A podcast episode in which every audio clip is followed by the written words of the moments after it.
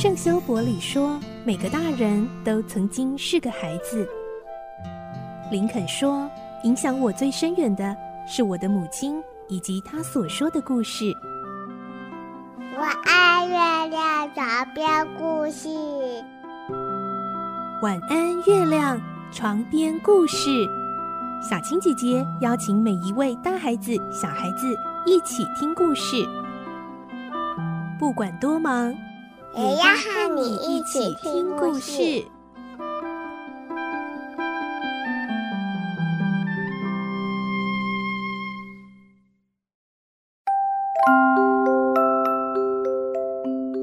晚安，欢迎你和我们一起听故事。我是小青姐姐，我们继续来听伊索的故事。今天是十四集，我们会听到伊索离开了刘克高王，前往埃及要拜访埃及王。埃及王很紧张，因为之前他们就是以为伊索已经被处死，才会向刘克高王挑战的。而这下伊索直接登门求见，他该如何是好呢？来听今天的故事。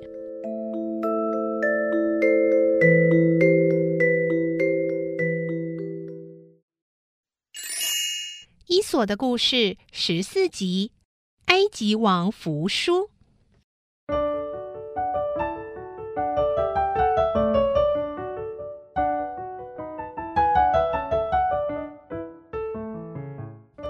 过了几天之后，伊索找来几个猎鸟的高手，要他们去捕捉四只老鹰。拔掉老鹰翅膀尖端的羽毛，这让老鹰仍然能飞。然后在每一只老鹰的脚上各绑了一条长绳子，训练它们背着小孩起飞。没有多久，老鹰已经被训练得能够按照指挥飞翔了。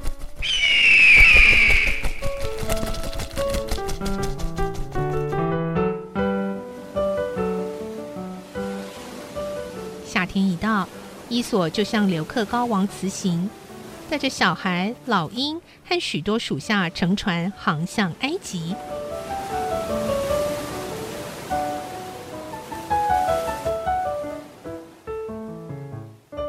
古埃及王宁克多保罗听说伊索来访，心里很急，对左右大臣说：“我以为伊索死了，才写信向刘克高王挑战。”想不到他竟没死。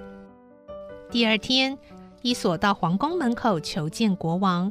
国王吩咐身边的文武大臣都换上白色衣服，自己也穿了一件纯白长袍，皇冠上插了几只角状的装饰物，接近伊索。伊索见过国王，很欣赏国王的服饰。国王问伊索：“你看我像什么？”我身边的大臣又像什么？伊索回答：“陛下像天空的月亮，众大臣啊是像星星。”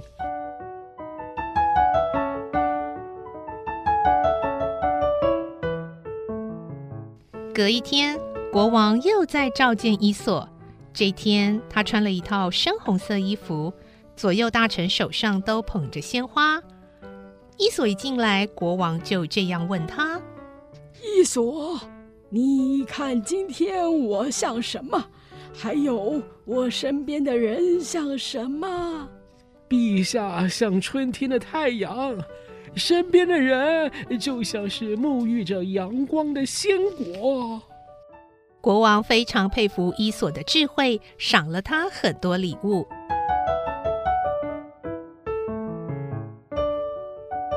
第三天，国王命令大臣穿深红色衣服，自己又穿白色衣服，坐在王位上。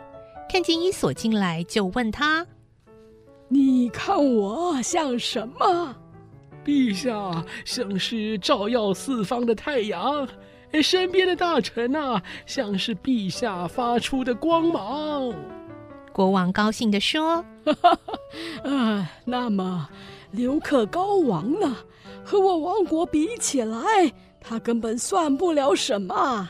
哎呀，请不要随便批评刘克高王，他在世上呢，就像是宙斯神一样。宙斯神可以左右太阳和月亮的升降，来调节四季。他生起气来可以引发地震，让自己的神殿都震动。陛下和刘克高王比起来，就好像是星星和月亮，在刘克高王的光辉下，陛下的影子将消失于黑暗中。国王这才领略了伊索的聪明和口才，无话可答。第四天，国王又召见伊索，他问伊索：“建塔的人带来了没有？”伊索说：“带来了，只要陛下决定好场所，马上就可以动工了。”于是，国王带伊索到郊外，指定一个地方让他建塔。伊索就把老鹰放下，叫小孩们骑在老鹰的背上，让老鹰再上天空。老鹰一起飞，小孩们就叫道：“啊，快点，快点，请把泥土、砖头、木材和其他建塔的材料准备好，我们一会儿就下来拿。”尼克多保罗王看得目瞪口呆，经过一会儿才问伊索。你到底从哪里带来那些会飞的人呢？刘克告王手下多的是会飞的人，凡人的陛下还敢跟神般的刘克刚王争斗吗？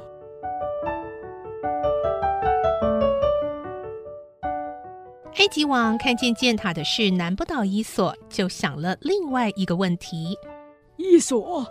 我从希腊买进一匹多产的马，可是他一听到巴比罗尼亚的马叫就会流产，你说是什么原因？呃，这个问题我明天再回答您。回去之后，伊索就叫属下去抓来了一只大猫，在很多人面前鞭打那只猫，埃及人看到了围上去抗议。伊索就叫属下把猫放走。埃及人跑去见国王，报告伊索无故鞭打猫。国王立刻传令召见伊索。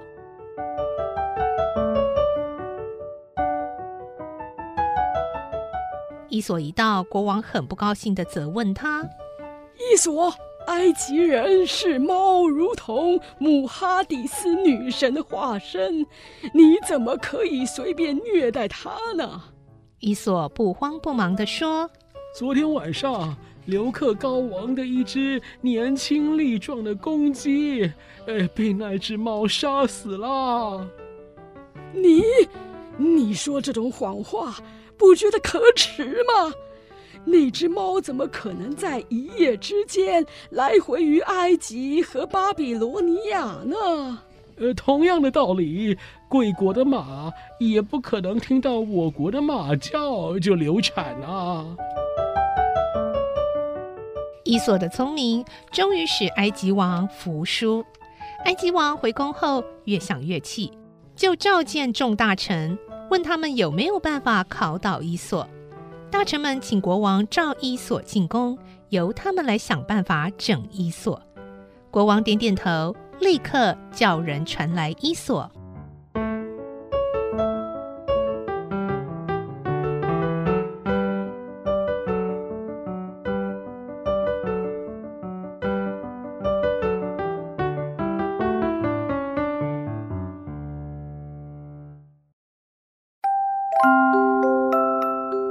今天的故事就先听到这里喽，明天再继续来听伊索的故事。我是小青姐姐，祝你有个好梦，晚安，拜拜。小朋友要睡觉了，晚安。